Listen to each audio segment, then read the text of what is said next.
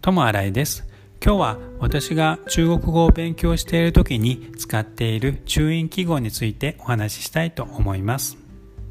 中印記号は台湾で使われている漢字の振り仮名です。漢字の振り仮名には他にピン記号というものもあります。ピンはラテン文字を使っているので私には英語読みに見えたりローマ字読みに見えたりするのでちょっと難しい時があります。ですので私は中印記号を覚えることにしました。中印記号だとそのまま文字を読めば中国語の発音ができます。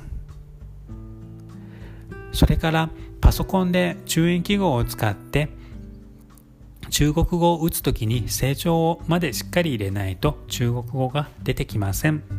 予測変換がないのです。ですので成長を覚えるにも役立っているのかなと思いますあと台湾人に私が注意記号を使っていると言うとびっくりしてもらえるのでそれも注意記号を覚えたことでよかったかなと思えることです。ともあらいでした。ありがとうございました。